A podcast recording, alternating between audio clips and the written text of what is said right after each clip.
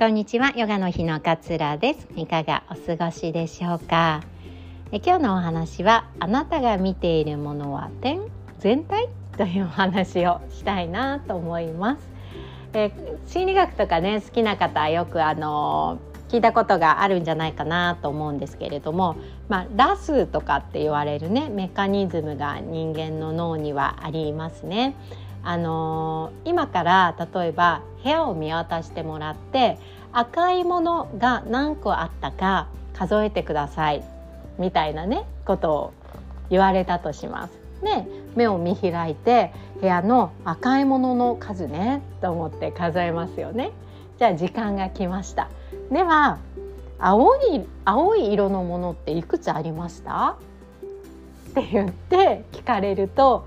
目にはきっと青いものが映っていたはずなんですよ絶対そこにあるのであれば。でも赤いものっていうふうに言われたから赤いものを探していたので青いものが記憶にないんですよね、まあ、目に入ってきてないっていう、えー、こう脳のね働きがこうあるんですよね。まあ、赤色の情報を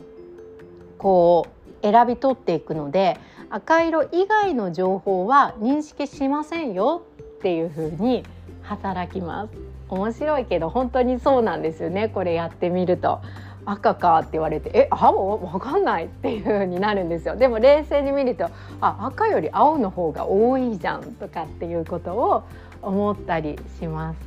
なので私たちってこう見ているものってね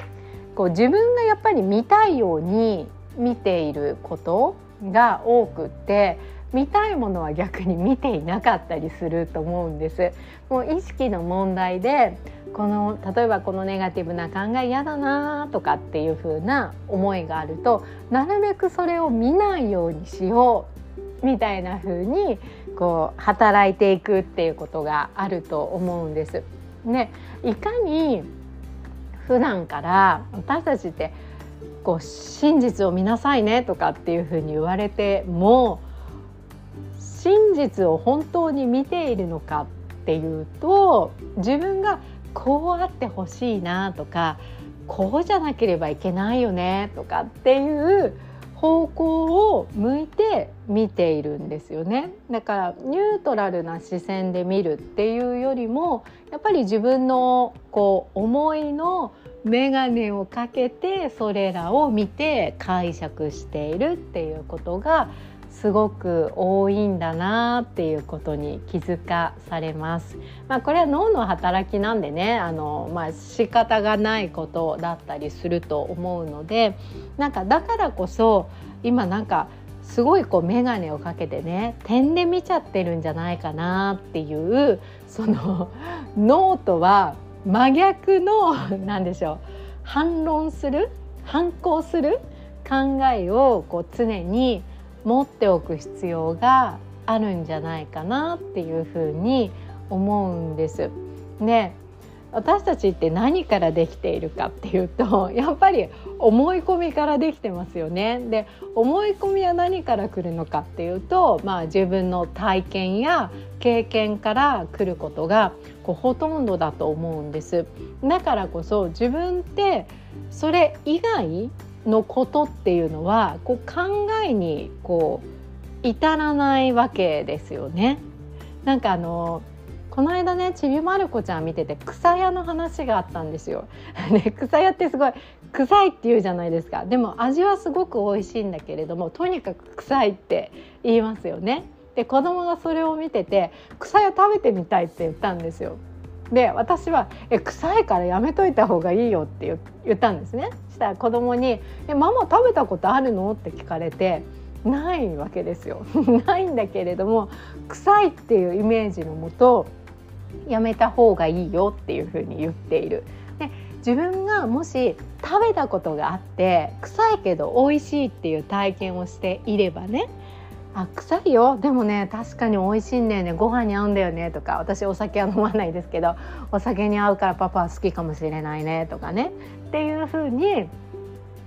言うことができるかもしれない。でも体験していないから言えないんですよね。ってなるとやっぱり自分が体験したことでしかこう語れないっ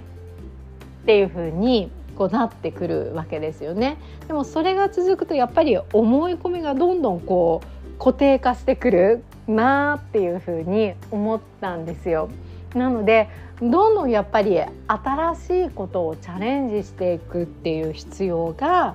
私たちにはあってそれが一番この思い込みを外すにあたっていいことというかできることが行動なんだと思うんです。新しい考えをしてみるとか新しい行動をしてみるとか全く違う考え方はないのかなって思考を巡らしてみるとかっていう風にやっていかないといつまでも自分のフィルターでこう点だけを追ってしまうっていうことに、えー、なってってしまうなっていう風に思ったんですよね。だからこう点じゃなくて全体を常にこう見渡せるようにこう脳みそに一生懸命抵抗して 反抗してやってあげることで実はそれがもっともっと自分のこう自由な可能性っていうのを引き出してくれるポイントになってくるんじゃないのかななんていうふうに思ったんですよね。でなんかいろいろ子供にこう教えてあげたいなとかいろんな世界見せてあげたいなっていう時ってやっぱまず自分の考えが柔軟じゃないとね なんかそれはダメとかって言っちゃうじゃないですかついついなんかそういうのはあまり世間的に良くないからダメとかっていう風にこうなっちゃうわけですよね。だからその自分の殻をやっぱり破ってあげないと自分の経験から伝えられることってまだまだ少ないんだよななんていう風にこう感じたんですだからこそ点で見ない全体的に見た時にね例えばじゃあその草屋の例で言うと草屋ってそもそもどこで買えるの？っていうのも私は分からないわけなんですよ。身近にないしスーパーでも見たことがないしそもそもどんな魚なんですか？草屋ってっていうわからないことだらけなんですよね。だからそれを一緒に調べてみる。iPad で検索してみるとかっていうのがスタートになってくるんじゃないかなって思ったりしたんですよね。自分のそのこうでなければならないっていうのを覆すにはそれを緩めるためにはやっぱり違う行動違う考え方ないかっていう全体像を捉えていくっていうことがすごく大切だなっていうふうに思いました。でもねまたいつものパターンにはまるんですよ本当に。人間なんでね。もう致し方ない。またいつものパターンにはまるんだけれども。でも常にこう頭の中でね反対の考え方ってないのかな？違う考え方ってないのかなって問いかける癖を持つことができたのであれば少しずつ自分のこう視座っていうんですかね視線の材が上がってくるんじゃないかななんていうふうに感じました。えー、ぜひねこの自分の思い込みにまあ気づいていくこの思い込みって結構幼少期にねの経験が大部分を占めてくるわけですよね。で親との関係とかっていうのもその1年ごとに親が変わるわけじゃないから新しい親との出会いとかってないじゃないですかだからこそこう当たり前化しやすいと思うんですよ